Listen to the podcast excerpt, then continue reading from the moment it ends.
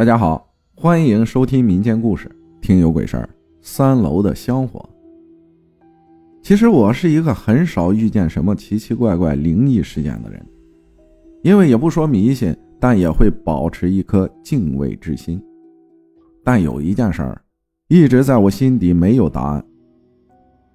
这么多年过去了，也就封存在过往了。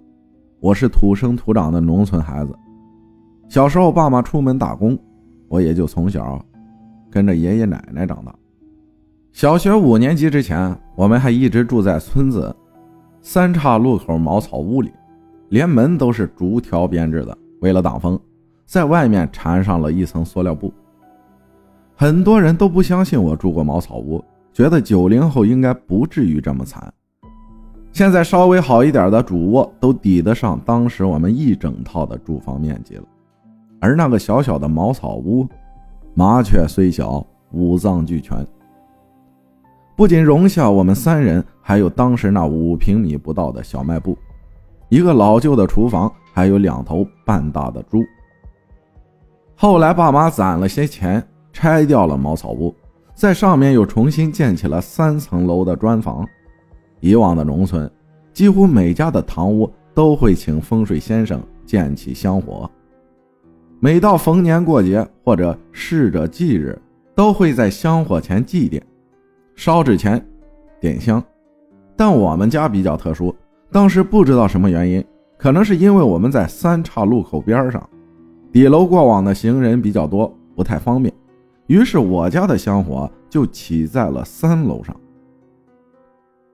当时三楼不会有人住，基本都堆一些干柴杂物，很少有人上去，我更不可能平时没事上三楼的。因为对香火那些摆置有些忌惮，而且三楼的光线很暗，总觉得往那儿一待，周遭都感觉阴森森的。忙完房子的事儿，爸妈又开始了打工生活，房子依旧只有我和爷爷奶奶住。修了新房后，几年还没觉得有啥奇怪的事情，也有可能当时小不太注意，直到上了初中。自从修了房子，我也就一个人睡了。爷爷奶奶年纪大，不太方便爬楼，所以二楼只有我一个人住。虽然有点怕，但想到是自己家，也没想那么多。直到某一天夜里，我关了灯准备睡下，正酝酿睡意时，隐隐约约听到楼上有什么动静。但我很清楚的知道，不可能是爷爷奶奶。因为当时门缝里根本没有灯光。寻思了一会儿，想着是不是老鼠弄出的动静，毕竟楼上不住人，又都是些杂物，有老鼠很正常。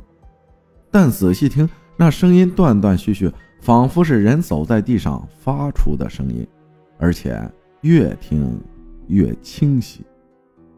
我不敢再多想，只能捂紧耳朵，迫使自己赶紧入睡。后面的一段时间，我都经常听见楼上有那种人走动的声音。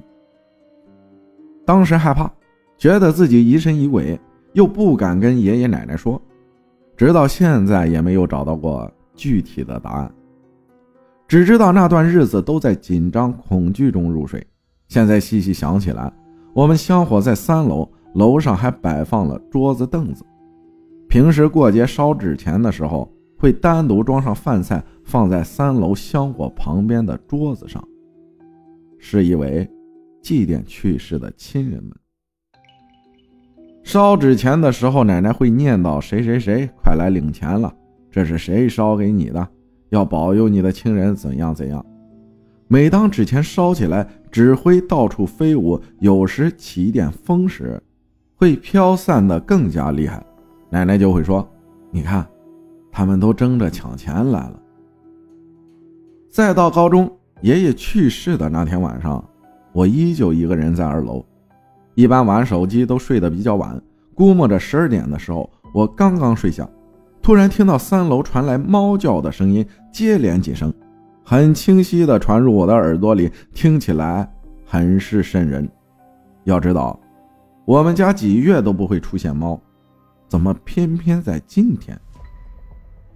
在这个时候，在有香火的三楼，就那么的猝不及防的传来了。我心里一阵发毛，隐隐觉得有些不对，但困意袭来，也管不了那么多了。直到被一声声哭喊声惊醒，是奶奶的声音，在楼下。此时外面又是大风又是下雨，看了时间，才凌晨两三点的样子。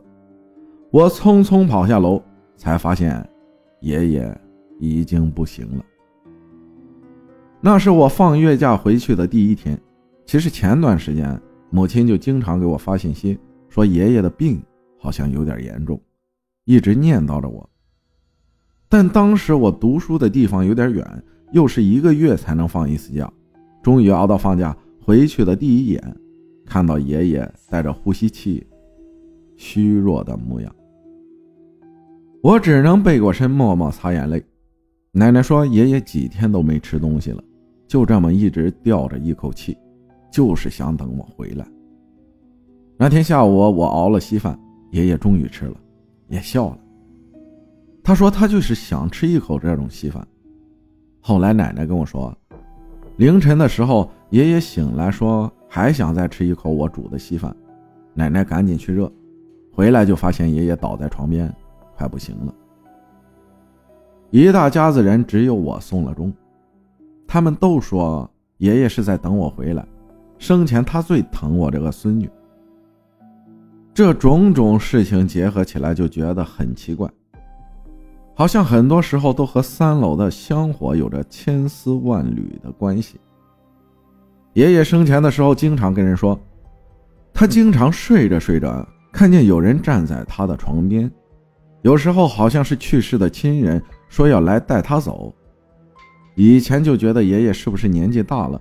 出现幻觉也正常，但又联系到我之前遇到的种种，那未知的脚步声，突然的猫叫声，或许真的有灵魂的存在，或许就在我们身边。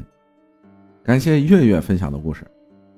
我觉得人有的时候会在一段时间内，特别喜欢看恐怖的东西，听恐怖的故事，然后去想一些恐怖的事情。而且是浮想联翩。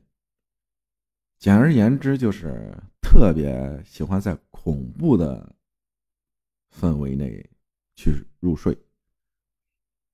然后这个事情会在随着你越来越大，就是年龄越来越大，会渐渐的就消失掉，就没什么了。这个东西可有可不有了。感谢大家的收听，我是阿浩，咱们下期再见。